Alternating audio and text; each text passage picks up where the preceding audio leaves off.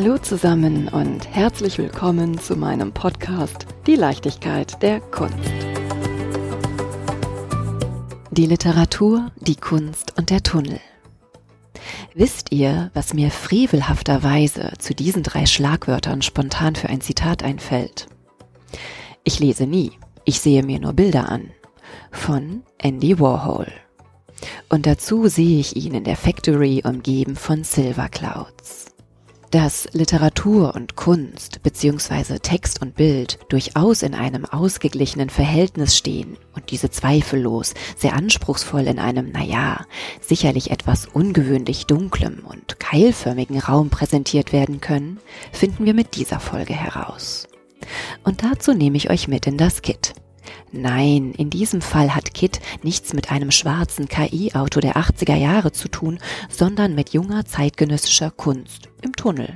Und zwar in Düsseldorf. Hier freue ich mich auf das künstlerische Rendezvous zwischen Text und Bild mit dem Ausstellungstitel 13 Morgen. Besonders freue ich mich, heute zwei Gäste oder Gästinnen willkommen zu heißen. Zur einen Seite sitzt Gertrud Peters, Leiterin und Kuratorin des KIT, und Thea Mandwill, beteiligte Künstlerin der literarischen Ausstellung. Ihr zwei steigen wir die Treppe hinab in den Tunnel und starten den Rundgang durch die 13 Räume. Doch vorab möchte ich euch natürlich ein bisschen besser kennenlernen. Liebe Gertrud, bitte stell dich doch einmal vor. Ja, ich bin Gertrud Peters und künstlerische Leiterin des KIT und ab und zu kuratiere ich dann auch eine Ausstellung. Manchmal haben wir natürlich auch Gastkuratorinnen, aber diese Ausstellung lag mir sehr am Herzen, die habe ich selbst kuratiert. Wie bist du zur Kunst gekommen? Also ich war schon immer sehr eng mit der Kunst verbunden und habe lange in einer Galerie gearbeitet, habe dann als Kunstkritikerin gearbeitet und habe dann 2006 das Kit Kunst im Tunnel sozusagen aufgebaut. Das Haus ist ein bisschen ungewöhnlich. Wie kam es denn dazu, dass du diese Stelle annehmen wolltest? Es kam eigentlich dadurch, dass ich damals für die Rheinische Post über Kunst geschrieben habe und ich hatte sehr viel Kontakt zu jungen Künstlerinnen und Künstlern. Da gab es ja auch einige Offspaces so in Düsseldorf. Und was eben auffiel in Düsseldorf damals war, dass es wenig Orte gab, wo jetzt ganz junge Künstlerinnen und Künstler ausstellen konnten. Also die so gerade aus der Akademie raus waren oder in der Akademie noch gerade drin, aber viele tolle Projekte machten. Und dann hörte ich halt, dieser Tunnelrestraum hier an der Rheinuferpromenade soll ein Ausstellungsraum werden. Und dann habe ich mich, wie sagt man, initiativ beworben, ganz forsch, wie ich so bin und habe geschrieben, dass ich mir gut vorstellen könnte, an den damaligen Kulturdezernenten so einen Ausstellungsraum zu machen. Auch ein bisschen so aus der Sorge heraus, da kommt dann wieder ein Raum, wo wieder irgendwelche bekannten Künstler oder so ausgestellt werden. Und ich dachte, das wäre noch ein toller Ort, um junge Menschen zu fördern. Und das hat dann geklappt. Nicht so einfach, wie sich das jetzt anhört, aber letztendlich, wie wir alle wissen, habe ich dann 2007 im Februar das Kit eröffnen können. Was ist das denn hier für ein Tunnel? Also er hat eine ungewöhnliche Form. Warum ist ja mitten an der Rheinuferpromenade ein Tunnel, in dem man zeitgenössische Kunst ausstellen kann? Ja, das fragen mich immer wieder Menschen von überall her. Mhm. Wir kriegen viel Besuch. Deswegen kriegst du die Frage auch von mir gestellt. ja, also früher war hier eine Rheinuferpromenade mit einer vierspurigen Straße und wir mochten diese Straße eigentlich auch, aber dann Anfang der 90er hieß es, wir untertunneln das. Die Bevölkerung war erst gar nicht so begeistert, aber dann nahm die Sache Gestalt an und diese wunderschöne Rheinuferpromenade, wie wir sie heute kennen, die wurde dann fertig. Und unter der Rheinuferpromenade, zwischen den Tunnelröhren, gibt es halt Resträume. Das ist so ein architektonischer Begriff und die meisten Tunnelresträume sind auch nicht zugänglich. Also zumindest nicht von der Rheinuferpromenade. Aber dieser hier, der war's. Und die Akademiestudentinnen und Studenten, die ja gleich hier einen Kilometer weiter ihre, in der Akademie arbeiteten, haben das entdeckt und sind dann durch so ein Holztreppenhaus hier hinunter und haben hier Ausstellungen gemacht. Ja, nach dem großen Flughafenbrand in Düsseldorf wurde der Raum allerdings auch geschlossen, weil es hier gar keine Notausgänge und keine Sicherheitsmöglichkeiten gab. Und dann hat Herr Professor Fritschi ziemlich schnell es geschafft, durchzusetzen, dass wir hier einen neuen städtischen Ausstellungsraum bekommen. Und dann hast du diesen Raum gesehen und hast du direkt gedacht, wow, ich kann mir vorstellen, dass hier tolle Ausstellungen stattfinden. Oder hast du erstmal gedacht, hey je, das wird aber interessant. Also der wurde ja damals gerade erst umgebaut. Das heißt, die obere Decke wurde abgenommen und ich stand beim ersten Mal tatsächlich in einem 900 Quadratmeter großen Loch und dachte so, okay, und das soll jetzt in einem halben Jahr ein Ausstellungsraum werden. Puh. Geschafft. Ja, wir haben es geschafft, genau. Liebe Thea, magst du mir ein bisschen was zu dir verraten und wie du zur Kunst gekommen bist? Ja, gerne. Ich glaube, zuallererst habe ich mal gelesen mhm. und es war mir immer wichtig, dass hinter den Sachen noch was liegt oder dass alles in einer Art Geschichte eingebettet ist. Also ich glaube, ich war sehr fantasiebegabt und wollte dann schon sehr früh in die Richtung gehen und Kunst studieren. Das habe ich dann auch gemacht. Ich habe zuerst in Karlsruhe angefangen bei Professor Ernst Karamelle und bei Nora Schulz die da damals eine Gastprofessor hatte. Und bin dann nach Düsseldorf gegangen, um nochmal eine andere Akademie mitzubekommen und auch eine größere Stadt. Und habe da dann ganz lang bei Franka Hönschemeyer studiert und meinen Abschluss habe ich bei Professor John Morgan gemacht. Kommst du aus einem kunstnahen Haus oder spielt Literatur in deinem Elternhaus eine große Rolle? Also kunstnah nicht. Aber meine Eltern haben uns immer in allem unterstützt, was wir machen wollten, egal was es war. Also Musik, Sport, sämtliche andere Interessen. Das heißt, in dem Moment, in dem ich gesagt habe, ich möchte mit allem anderen aufhören und nur noch malen, mhm. haben sie gesagt, okay, wird bestimmt gut, viel Spaß. So wirklich nur malen tust du ja nicht. Nee. Du spielst ja auch mit Worten. Ja, genau. Also ich habe angefangen mit Malerei und habe das sehr lange gemacht auch. Und irgendwann habe ich aber festgestellt, dass ich immer auch den, den ganzen Raum mitsehe, dass das Licht total wichtig ist, dass die Stimmung in dem Raum wichtig ist, die Ecke, in dem alles ist. Und dann hat sich das einfach so quasi von der Leinwand, die ich auch immer direkt auf der Wand bemalt habe, ausgebreitet in den Raum. Und ich habe auch lange Zeit geschrieben und habe aber irgendwann relativ abrupt damit aufgehört. Warum? Ich habe mich darin so unbeholfen gefühlt ein bisschen.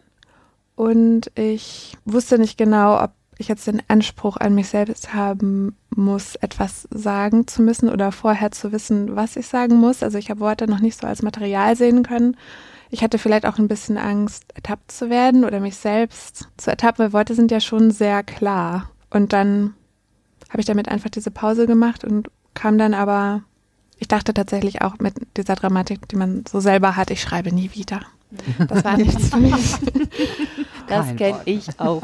Genau, das war's. Und dann kam ich halt von Hölzchen auf Stöckchen. Also das Einzige, was ich tatsächlich nie gemacht habe in der Kunst jetzt war Bildhauerei, weil ich einfach da leider überhaupt kein Verständnis für die Dinge habe mit meinen Händen.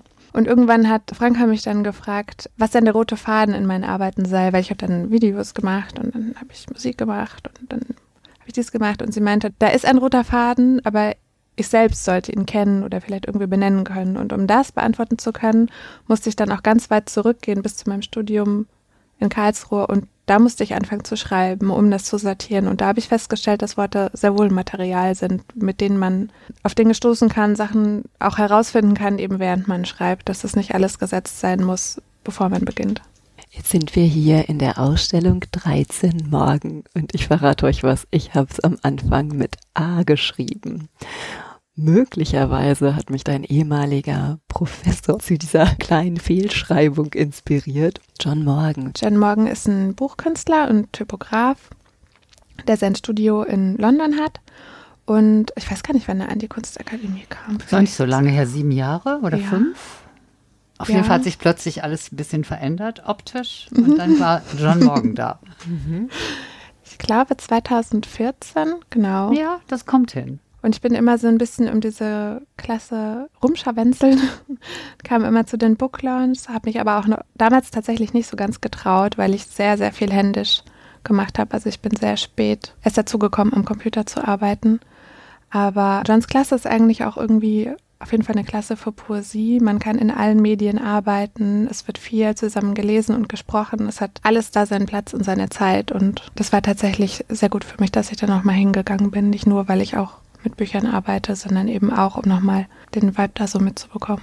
Bekommst du oft die Frage gestellt, bist du jetzt Autorin oder Malerin? Das nicht so oft, sondern eher so ein manchmal etwas Schwimmendes, aber was machst du denn jetzt? Und ich kann es auch nicht mit einem Wort oder einem Satz beantworten. Und wenn du fünf oder zehn Sätze zur Verfügung hättest, wie würdest du es beantworten? Das ist eine gute Frage. Ich glaube, dass es mir vor allem schon immer um so eine Art Narration geht. Ich denke, ich mache Szenografien, egal wie ich arbeite. Es hat immer eine bestimmte Atmosphäre und so einen bestimmten Kern für mich. Also egal, ob das jetzt ein Video ist oder eben so eine Art Bühnenbild oder Surrounding mit einem Buch, das auch zusammenpasst. Der Gedanke sind immer so betretbare Welten und das sind Bücher ja eigentlich auch. Du machst die Ausstellung zusammen mit Jana Buch.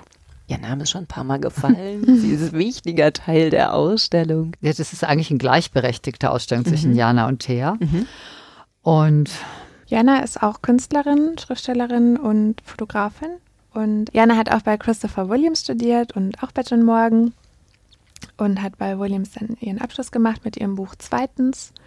Ich glaube, 2019 war das. Und 2020 hat sie den Literaturpreis der Stadt Düsseldorf gewonnen und sie arbeitet vor allem im Bereich der Fotografie und im Schreiben. Eben. Wir kennen uns aus unserer gemeinsamen Zeit in der Karen Sitter Klasse. Also schon ziemlich lang ich glaube, acht oder neun Jahre. Neun Jahre habt ihr letztens ja. gesagt, genau. Ja, Jana hat das gesagt, ich habe es nicht gesagt. ich auch nicht. Ihr habt euch auf einer Zugfahrt näher kennengelernt. Stimmt, wir hatten nämlich beide eine Fernbeziehung nach Karlsruhe und wussten das aber nicht und haben uns dann zufällig nachts beim Umsteigen am Frankfurter Flughafen an irgendeinem so Nichtort getroffen und sind dann zusammen weitergefahren, mitten in der Nacht und haben ganz lange geredet und da haben wir uns richtig gut kennengelernt. Das Ken, war schön. Kennen und lieben gelernt. Ja, genau. Wie unterscheidet ihr euch literarisch? Jana schreibt sehr konzentriert in dem Sinne, dass ihre Texte so eine Art Essenz bilden. Also die Texte sind dann, wenn sie fertig sind, teilweise recht kurz. Also vielleicht sind es manchmal sechs oder acht Zeilen, manchmal geht es auch über zwei Seiten. Ich glaube, sie liegen oft recht lange zwischendurch. Sie überarbeitet sie immer wieder. Jedes Wort hat dann am Ende genau seinen Platz und es hat so eine Intensität irgendwie. Ja. Und ich schreibe längere Texte, schneller. Ich verwerfe eher ganze Texte als einzelne Worte und erzähle auch gerne Geschichten. Also hat immer eine Grundnarration. Ich habe manchmal auch gerne Bilder, an denen ich mich so aufhänge, quasi, zu denen ich immer wieder zurückkomme, die sich da so durchziehen. Liebe Gertrud, wie bist du denn auf die beiden aufmerksam geworden? Wann hast du dir gedacht, auch mit den beiden würde ich gerne eine Ausstellung machen, eine literarische Ausstellung? Also tatsächlich war es so, ich habe Thea Mantwels Abschlussarbeit in der Klasse von John Morgan gelesen und gesehen. Und ich bin an für sich ein relativ ungeduldiger Mensch. Aber diese Geschichte, die du damals da präsentiert hast, die habe ich vom Anfang bis zum Ende gelesen und habe mich unglaublich berührt gefühlt, also angesprochen und dachte, wow, das schreibt aber jemand wirklich gut. Und dann ist mir klar geworden, das ganze Setting gehört dazu. Und als ich dann zu Hause war, habe ich immer wieder daran denken müssen und mir überlegt, ich kontaktiere diese Künstlerin, ich kannte dich ja nicht damals, und frage sie, ob sie sich vorstellen kann, eine Ausstellung im Kit zu machen. Und das habe ich dann auch gemacht. Und wir haben uns gleich ziemlich gut verstanden. Und wir sind dann während unseres ersten Gesprächs, es ist über ein Jahr her, weil man für eine Ausstellung, wo auch Bücher entstehen und Publikationen schon ein bisschen länger planen muss. Und irgendwann sind wir dann ich weiß gar nicht wie, ich glaube, du gesagt hast, ich würde, glaube ich, gerne noch die Jana Buch dazu nehmen weil es ist ein Riesenraum und ich kann mir vorstellen, dass es toll wird, wenn wir da noch eine andere Position haben. Dann habe ich ja ein Buch und Thea zusammengetroffen und wusste, das wird toll. Also es ist mir auch tatsächlich eine ziemliche Herzensangelegenheit, diese Ausstellung, weil ich halt auch ein bisschen aus der Literatur herkomme und alle meine Vorstellungen und Wünsche, die da ich an dieser Ausstellung hatte, sind dann ja auch tatsächlich so in Erfüllung gegangen. Ja, das hast du nämlich eben nicht gesagt, aber ich habe es herausgefunden. Du bist nämlich auch Journalistin. Ja, ich habe lange als Journalistin gearbeitet. Genau. Und ich habe auch früher selbst Kurzgeschichten und Hörspiele geschrieben und habe auch mal einen kleinen Literaturpreis bekommen. Oh, herzlichen aber es hat, ja, danke, aber es hat nicht dazu gereicht, davon zu leben. Und ich hatte damals ein Kind und mein Mann ist Freiberufler. Und dann hieß es, wir müssen jetzt irgendwie gucken, dass wir auf dem Boden der Tatsachen landen, um diese Familie durchzubringen. Und dann habe ich halt angefangen, bei der Rheinischen Post zu arbeiten und ja, und so weiter. Aber das Schreiben liegt mir halt immer noch sehr nah. Und ich lese auch viel und deshalb habe ich mich so gefreut, dass ich dann zwei Künstlerinnen slash Autorinnen einladen konnte, die diesen Raum, der ja wirklich auch etwas unwirtlich sein kann, zu so einer tollen Bühne, zu einem Leserraum zu machen. Ja, er wirkt nämlich gar nicht dunkel. Ich habe ein bisschen geschwindelt in meiner, in meinem Aufbau der Imagination. Es, es gab ihn auch schon stockdunkel. Wir hatten auch schon eine Musikausstellung, wo alles im Schummerlicht war. Mhm. Aber diese Ausstellung ist hell, freundlich und ansprechend und unsere Besucherinnen sind auch davon begeistert. Die bleiben teilweise drei Stunden und kommen auch nochmal wieder. Jana, Fotografin und Autorin. Du Malerin, Szenografin und Autorin. Seit wann spielen Literatur und bildende Kunst denn ein gemeinsames Spiel?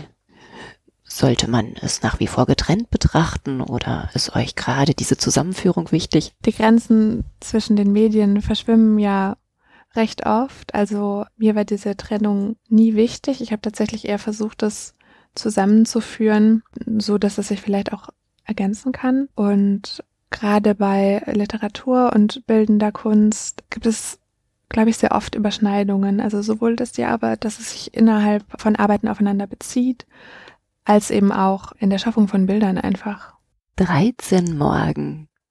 Was hat es denn mit den 13 Morgen auf sich? Ja, ihr habt Hm. euch den Titel ausgesucht. Ja, ja, wir hatten ein bisschen überlegt. Der Titel war nicht von Anfang an da. Zuerst war die Idee, da eine Klammererzählung zu haben, innerhalb der, derer dann mehrere Dinge stattfinden. Und es gab damals in Karlsruhe ein Schild, das ins Nichts gezeigt hat, irgendwo ganz am Ende von Karlsruhe. Ich weiß gar nicht, ob das noch zur Stadt gehört hat. Und da stand 50 morgen drauf. Und das fand ich immer super schön. Und ich hatte da immer einen Termin und bin eine Stunde mit dem Bus dahin gefahren und ich habe dann jedes Mal mindestens die Hälfte der Fahrt überlegt, was das heißen könnte und wo das hinzeigt. Irgendwie. Und dann habe ich das halt vorgeschlagen, weil ich das ganz schön fand, dass das Wort auch doppeldeutig ist, Ja. dass das zum einen eine Fläche beschreibt oder ein großes Stück Land und zum anderen eben eine Anzahl von Morgenden oder Morgen. Und dann haben wir uns für die 13 entschieden, um das auch mit den 13 Kapiteln zu synchronisieren. Und weil es eine gute Zahl ist. Kapitel, ihr seid Autorinnen. Wie ist die Geschichte der Ausstellung? Also die Klammererzählung spricht aus Sicht einer Hauptfigur, von der man nicht ganz weiß, wie alt sie ist. Und man weiß eigentlich kaum was über diese Figur, aber man weiß, dass die Menschen auf einer Art Schiff leben. Also es ist eine eher dystopische Zukunft, in der das spielt. Und die Hauptfigur hat eine Großmutter, die irgendwie unruhig wird und an die Vergangenheit beginnt zu denken und eben viel von ihrem Haus erzählt. Und die Hauptfigur weiß gar nicht genau, was das ist, ein Haus, wie viel Raum das ist, was sie sich darunter vorstellen soll, weil die Menschen sowas eben nicht mehr haben, auch nicht mehr so viel Platz zur Verfügung haben.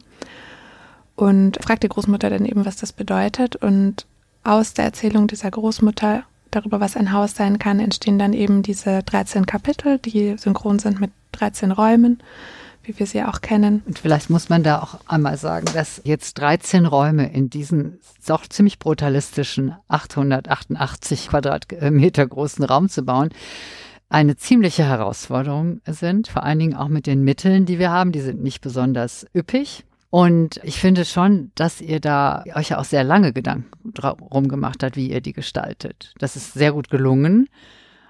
Wobei ich auch immer so ein minimales, nervöses Gefühl habe, kurz bevor es losgeht, weil viel erfahren habe ich ja nicht von euch. Ne? Die beiden haben nämlich alles so ein bisschen geheim gehalten. Warum? Was war euch wichtig? Ich glaube, das war uns gar nicht so bewusst. Jetzt kommt raus. Ja, wir haben uns immer gefreut über die Freiheit, die wir so haben, weil wir, glaube ich, relativ auch, wir sind beide sehr sprunghaft. Ich glaube, unsere Gespräche sind von außen betrachtet dann auch sehr, sehr lustig. Und manche Sachen kommen dann eben zur Umsetzung und manche fallen so hinten runter. Also wir haben uns zunächst mal sehr viel auf diese therapeutischen Spaziergänge, wie Jana sie treffenderweise also genannt hat, getroffen und einfach ganz lose überlegt und ganz viel gesprochen, so ein bisschen wie auf dieser Zugfahrt damals und so hat sich das dann aufgebaut. Und ich glaube, wir haben einfach vergessen, manche Sachen zu erzählen, weil sie für uns schon so selbstverständlich waren. Ja, mich habt ihr auch ein bisschen vergessen. Aber Okay. ich habe dann ab und zu nachgefragt.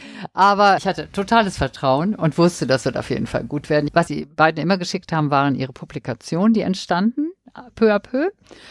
Und dann ganz kurz vor Schluss, als dann mein Haustechniker Dirk Hante und ich wirklich sagten, so jetzt müsst ihr uns aber mal sagen, was ihr vorhabt, dann kamen dann auch die Pläne. Und da wusste ich, okay, das wird auf jeden Fall total schön und entspannt für uns, für unsere Besucherinnen, das wird gut. Und so kam es dann ja auch. Ne? Wir hatten eine lustige Diskussion über Pflanzen. Sch- Sollen wir in dem Garten, den wir ja hier haben, das ist ja auch einer der 13 Räume, sollen wir echte Pflanzen nehmen? Ja, und dann haben wir uns entschieden, dafür ist der Tunnel doch vielleicht ein bisschen dunkel. Nehmen wir künstliche Pflanzen. Die Feuchtigkeit. Ja. Ja. Wie kommt es denn, dass zwei junge Frauen sich Gedanken darüber machen, eine Großmutter, eine Familie auf ein Schiff zu setzen? Wir waren ein bisschen beeinflusst, glaube ich, von Der illustrierte Mann von Ray Bradbury. Das hat Jana ja vorgeschlagen oder empfohlen, weil das für sie damals ein ganz wichtiges Buch war. Ich glaube, so in den Teenagerjahren. Und ich kannte das nicht und du auch nicht, ne? Ich kannte nur zwei Geschichten davon, die auch verfilmt worden sind. Ja, aber das Buch an sich kannte ich nicht, habe es mir dann antiquarisch bestellt und gelesen. Und es kriegt man ja eine Gänsehaut nach der anderen, denn das spielt in einer Zukunft. Es geht natürlich eigentlich nur um Männer in dem Buch.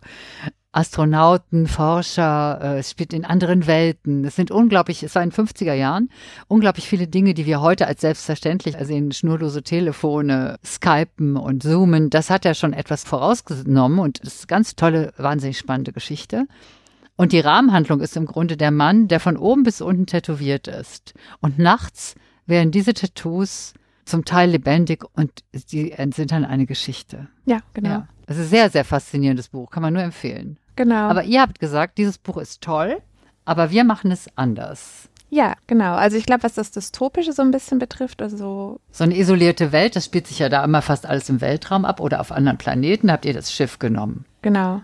Und so Gesellschaftsbetrachtungen vielleicht anhand von kleinen Geschichten, die zunächst mal aus einem Alltag gegriffen scheinen, aber was widerspiegeln. Ich glaube, das fanden wir interessant und so entstand die Geschichte mit der Großmutter. Aber was wir anders machen wollten, war zum einen natürlich, dass wir gerne aus Welten erzählen, in denen es nicht nur Männer gibt und auch nicht nur Männer und Frauen, weil das nicht der Realität entspricht. Ja, und auch, dass es, dass wir natürlich beide auch ganz anders schreiben.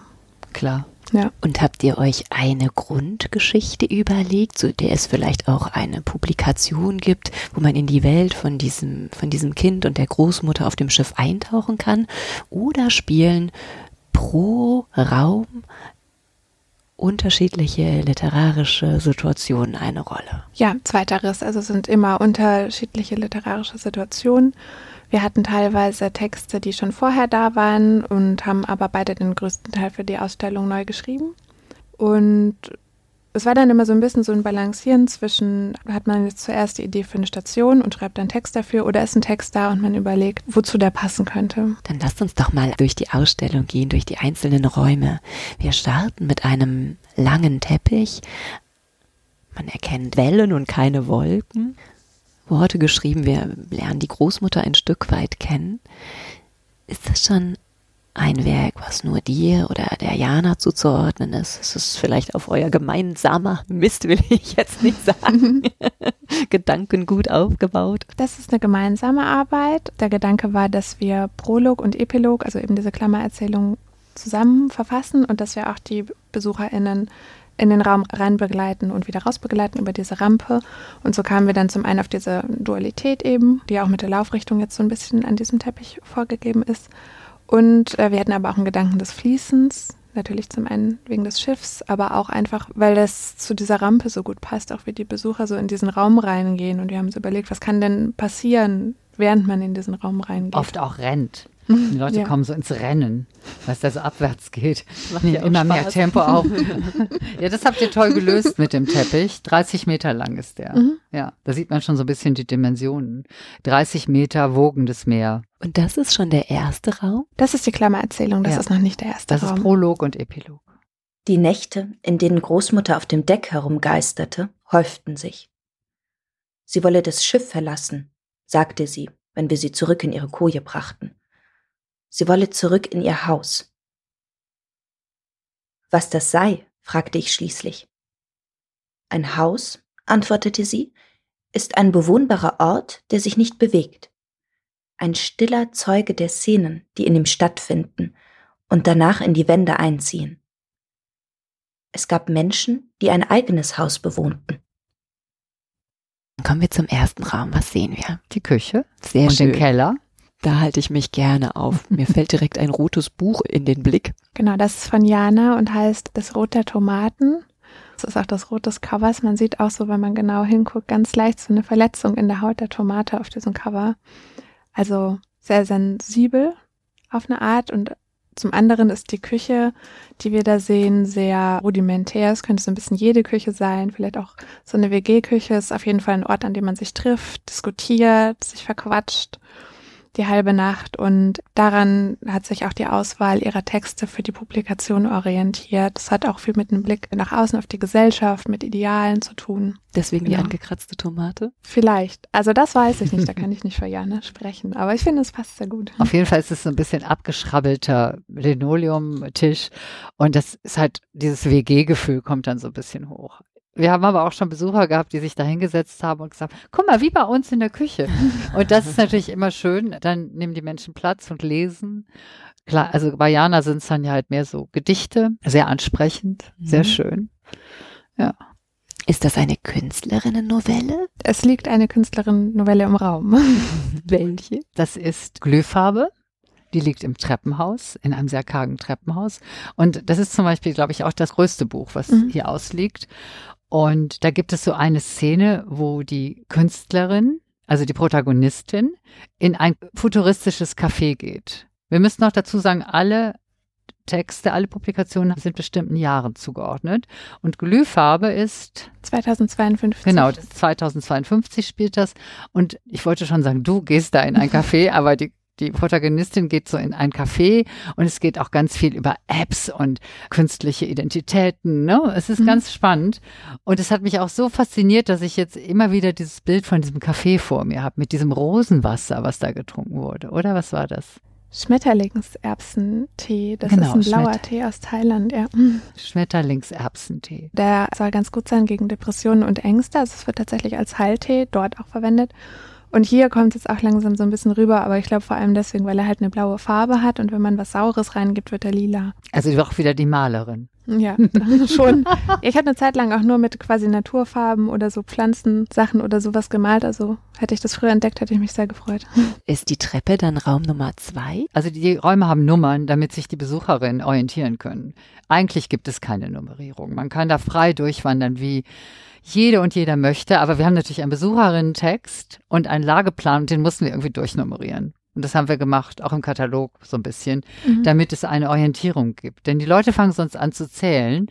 Und aber jeder kann so da durch den Raum gehen und sich den Ort suchen, das Schlafzimmer, das Spielzimmer, das Esszimmer oder den Garten oder den Dachboden, wo man sich eben aufhalten möchte und lesen möchte und schauen. Das Bett lädt ja so sehr dazu ein, beziehungsweise die Matratze, sich einfach mal hinzukuscheln und einen Blick in, in das Buch zu werfen. Ist das erlaubt? Ja, das Gott sei ist Dank. sogar gewünscht. Mhm. ja, Man kann- liest ja auch dann auch, wenn man im Bett liegt, einen Text an der Decke. Der Text ist sowas wie ein sehr, sehr langer, unverschachtelter Gedanke über ein bestimmtes Wort, was dieses Wort bedeutet und wo man es treffen kann. Welches Wort ist das? Das Wort Gewalt. Also es ist eher nichts zum Einschlafen oder Aufwachen. Die würde ich eher nicht empfehlen. Ist es deine Installation? Genau, das ist meine Installation. Ähm, der Text der Publikation Ad Acta beschäftigt sich unter anderem mit Gewalt, vor allem aber damit, eine Erfahrung loszulassen. Es ist sehr schwierig, etwas loszulassen. Entweder man klammert sich daran oder man schmeißt es irgendwie weg oder versucht es so von sich zu stoßen. Darum geht's. Und da das ein sehr intimes Thema ist, es steht auch eine Trigger Warning auf der Publikation vorne drauf auf dem Cover und sowas Verletzliches hat, hat es für mich Sinn ergeben, das dann ins Schlafzimmer zu legen. Allerdings habe ich tatsächlich sehr lange darüber nachgedacht und auch viel mit Jana gesprochen. Ich hatte es zwischendurch auch mal, hatten wir den Keller angedacht, aber es geht ja gerade darum, etwas nicht zu unterdrücken. Der Keller, das wäre dann schon sehr bedrückend geworden dafür. Mhm. Ne? Ist er jetzt auch, aber Ja, äh, auf eine ganz auch. andere Art und Weise und viel Ja. subtiler, ja. Der Keller ist von Jana Buch und ist zum Beispiel eine Arbeit, auch, die mich auch extrem getroffen hat. Da, es ist ja wie ein Wandbild. Man kann sich da vorsetzen in so einen Ledersesselstuhl und die Kellerlampe hängt dann so genau im Blickfeld. Und auf dieser Abbildung sehen wir einen Flaschenöffner mit einer Eisenbahn drauf. So Modelleisenbahnmäßig. Und das Gedicht heißt Trix und vielleicht kennen einige noch diese Modelleisenbahnfirma Trix. Und die beiden Eigentümer mussten halt 1938 wurden die gezwungen, diese Firma zu verkaufen, weil sie beide jüdisch waren. Und Jana Buch hat es eben in diesem kleinen Gedicht geschafft, das anzudeuten und einem als Betrachterin und Leserin das Gefühl zu vermitteln, oh, also ein bisschen unheimlich so zwischen Modelleisenbahnkeller, Partykeller unheimlicher Keller, das Gefühl zu vermitteln in einer wirklich sehr reduzierten Installation. Wir haben die Küche kennengelernt. Wir haben den Keller kennengelernt. Das Schlafzimmer und auch die Treppe. Es schwebt eine gewisse Melancholie im Raum.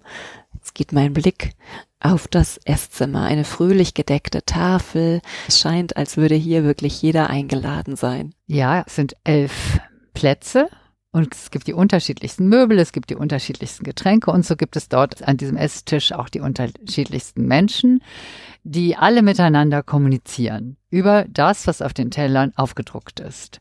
Das ist auch eine Arbeit von Jana Buch. Und der Gedanke war auch ein Essen, vielleicht sogar ein Festessen mit Personen auszurichten, die sich nicht treffen können. Das Essen wird so niemals stattfinden, denn es sind Menschen unterschiedlichster Epochen, teilweise Menschen, die man kennt, teilweise Menschen aus Janas persönlichem Umfeld oder solche, die ihr auf der Straße aufgefallen sind und in ihrem Kopf zu einer nahen Person geworden sind.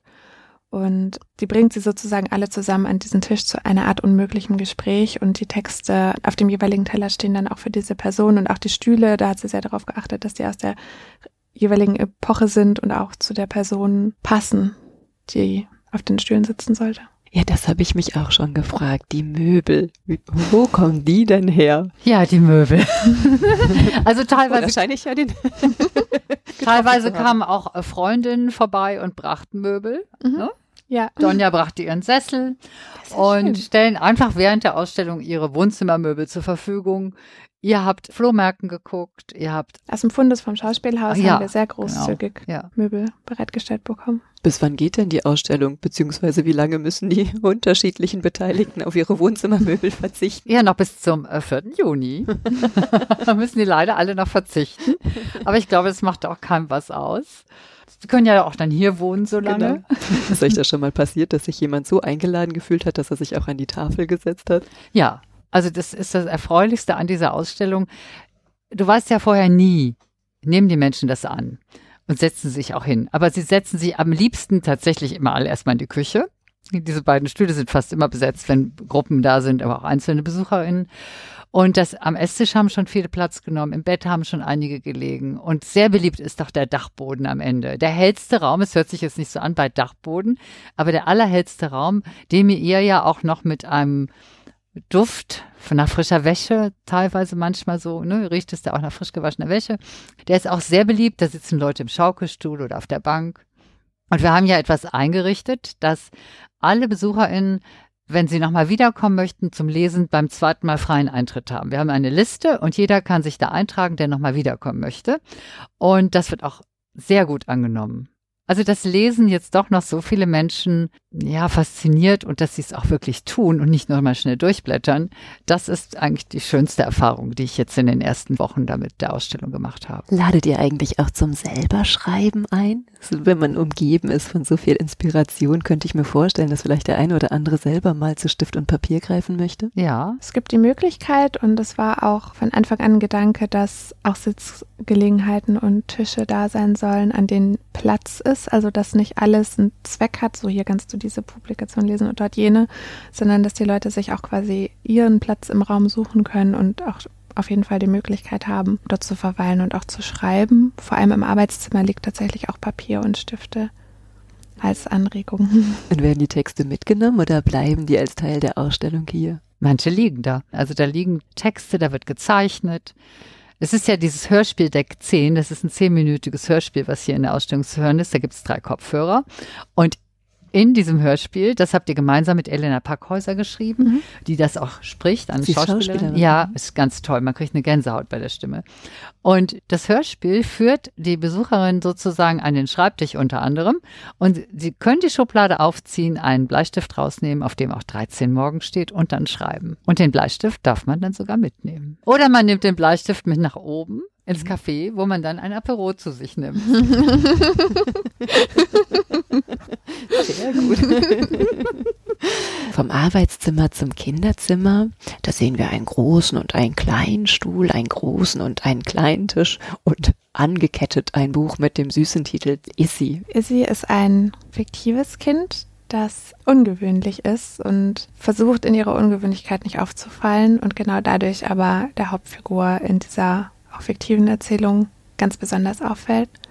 So, dass er anfängt, das Kind zu beobachten und auch einen Kontakt herstellt und die beiden dann immer mehr zueinander finden, was aber auch von Schwierigkeiten begleitet ist. Und da geht es eben auch um diese Verletzlichkeit und diesen etwas dünnen Boden im Kennenlernen. Ist es ein Buch speziell für Kinder? Nein, gar nicht, aber es ist ein Buch über ein Kind.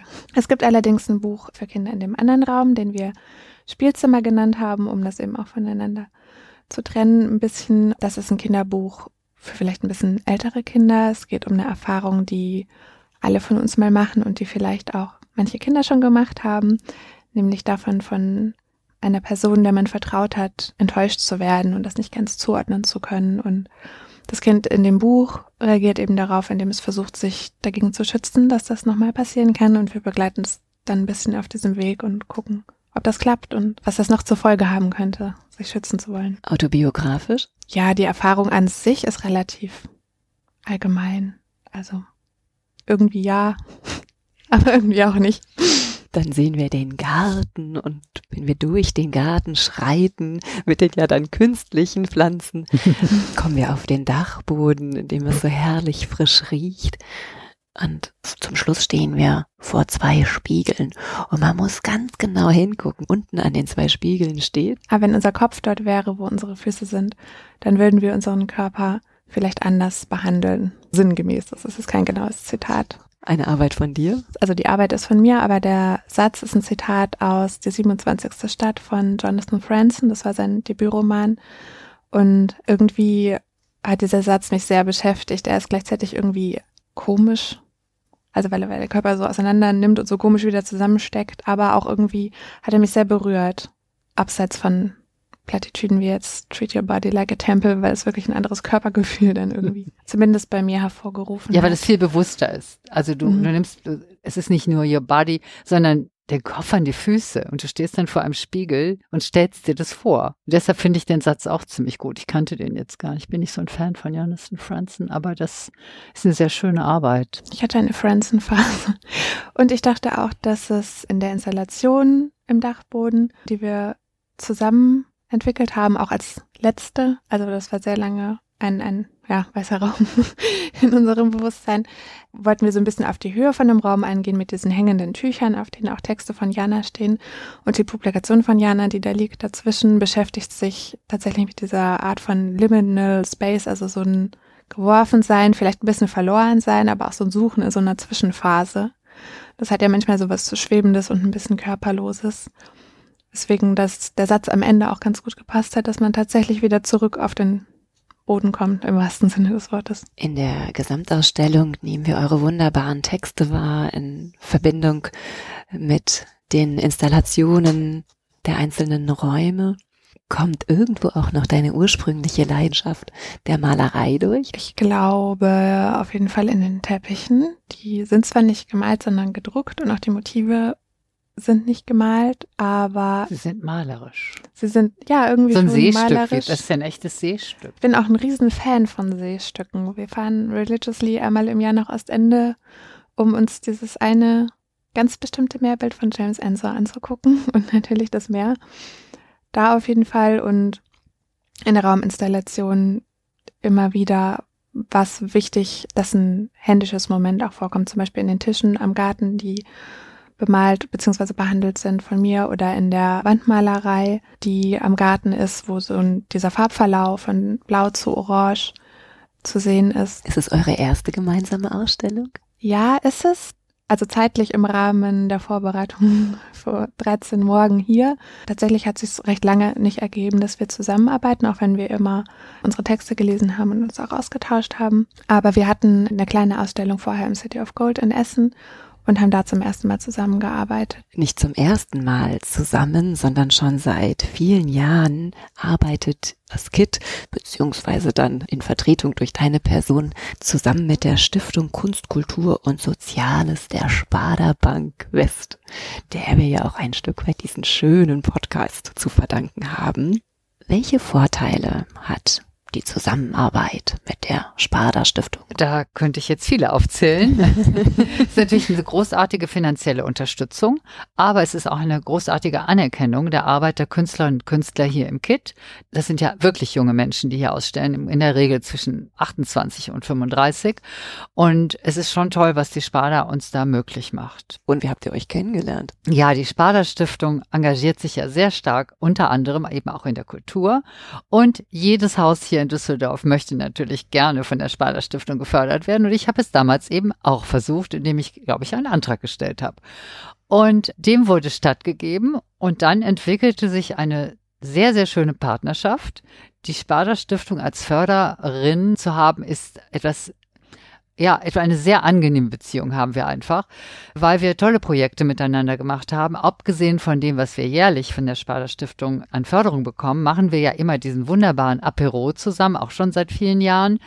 Und das ist ein Angebot der Sparda Stiftung, dass eben jede Besucherin, jeder Besucher kann dann zu uns kommen. Es gibt feste Termine zu jeder Ausstellung und dann machen wir eine Führung oder wie wir, Thea, demnächst ein Künstlerinnengespräch und Kuratorengespräch und führen die Menschen, die dann kommen möchten, durch den Raum, sprechen mit ihnen und am Ende der Führung gibt es dann einen Gutschein und dann können die Besucherinnen und Besucher oben im Café mit Blick auf den Rhein noch ein Apero genießen. Und deshalb haben wir das ganze Sparda-Apero getauft. Und das ist ein sehr, sehr erfolgreiches Format. Teilweise haben wir so viele Besucherinnen gehabt, dass wir zwei Führungen machen mussten. Und ja, auf das ich mich aber auch selbst immer sehr freue, weil es eben in einer extrem entspannten Atmosphäre stattfindet. Genau wie auch das Sommerfest, was wir fast jedes Jahr mit der Sparda Stiftung dann hier ausrichten, wo wir auch ein sehr schönes Programm entwickeln, dann dafür ähm, für Jugendliche, für Kinder, aber eben auch für alle Altersgruppen. Also hat es sogar auch einen speziellen Vermittlungsauftrag? Absolut. Und Vermittlung ist ja sehr, sehr wichtig, auch für uns als KIT. Wir sprechen ganz stark auch Jugendliche an mit Projekten, die wir machen. Meine Kollegin Jana Katharina Israel macht das. Und ja, das KIT ist, du hast es ja selbst gesehen, ist schon ein ziemlich faszinierender Raum. Wir machen ja auch Architekturführungen, die werden auch sehr gut angenommen. Und es lädt halt immer wieder dazu ein, beides zu erleben. Diese spezielle unterirdische Atmosphäre in diesem U-Boot-artigen Raum und dann auch die Kunst und die Literatur, die hier bei uns präsentiert werden. Und die Sparda unterstützt uns da und diese Unterstützung ist halt sehr wertvoll und angenehm. Wir arbeiten sehr gern mit Frau Puß und Frau Wissmann zusammen. Es macht wirklich Spaß. Das kann ich mir sehr gut ja. vorstellen, ja. Wann wäre denn der nächste Aparo-Termin? Der nächste ist am 1. Juni, an einem Donnerstag, wie immer, um 18 Uhr. Der Eintritt ist natürlich frei und die Führung auch. Das wird dann alles von der Sparta Stiftung gefördert. Also ist der Sparda Kunstapero sowas wie so ein After-Work-Format? Ja, es hat auf jeden Fall etwas von einem After-Work-Format, aber es ist auch ein bisschen was wie ein kleiner Salon, weil es entsteht immer eine sehr intime Atmosphäre und wir sitzen oft und auch ziemlich lange dann noch zusammen, oben auf der Terrasse im Sommer natürlich und es entwickeln sich da schöne Gespräche mit den Besucherinnen, den Künstlerinnen, mit mir oder anderen Kuratorinnen. Das macht schon ziemlich viel Spaß. Ich stelle es mir himmlisch vor. Ja, ja, ist es auch. Wenn man dann den Sonnenuntergang sieht, gegenüber einfach so plopp. Und der nächste Sparda-Tag, wann ist der? In der Ausstellung Raw, die nämlich als nächstes kommt und die fotografische Position aus der Kunstakademie Düsseldorf zeigt, werden wir dann am Sonntag, den 3. September, den ganzen Tag über den Sparda-Tag zum Thema Fotografie machen. Für jung und alt. Ich freue mich jetzt schon drauf. Vielen Dank, ihr zwei, für dieses schöne Gespräch, die Einblicke in eure Biografie, die Zusammenarbeit und natürlich auch ganz intensiv hier in dieser Ausstellung. Vielen Dank, dass ihr euch Zeit genommen habt. Ja, vielen Dank dir auch, Claudia. Ja, Dankeschön. Danke. Und so verließ Großmutter das imaginäre Haus ihrer Erinnerung. Sie war vom Erzählen sehr müde geworden. Draußen tobte ein Sturm und schüttelte das Schiff heftig. Ich habe dir nun mein Haus mit all seinen Zimmern gezeigt. Dein Haus musst du selbst gestalten, waren ihre letzten Worte. Erst Jahrzehnte später begriff ich, was sie damals meinte. Dies sind alle Geschichten ihrer tausend Leben, aber auch meine, deine unsere.